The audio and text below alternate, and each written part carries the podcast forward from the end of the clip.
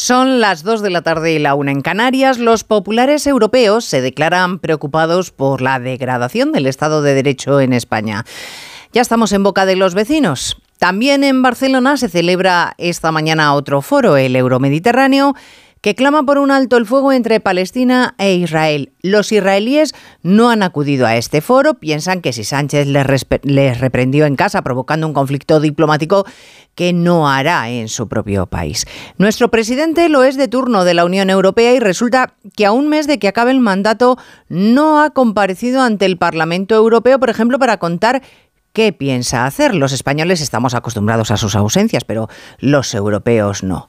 Y mientras todo esto sucede, Díaz Ayuso a los tribunales acusa a Pedro Sánchez de urdir un plan hidrológico para el Tajo que dificulta el suministro de agua en Madrid y lo denuncia ante los jueces.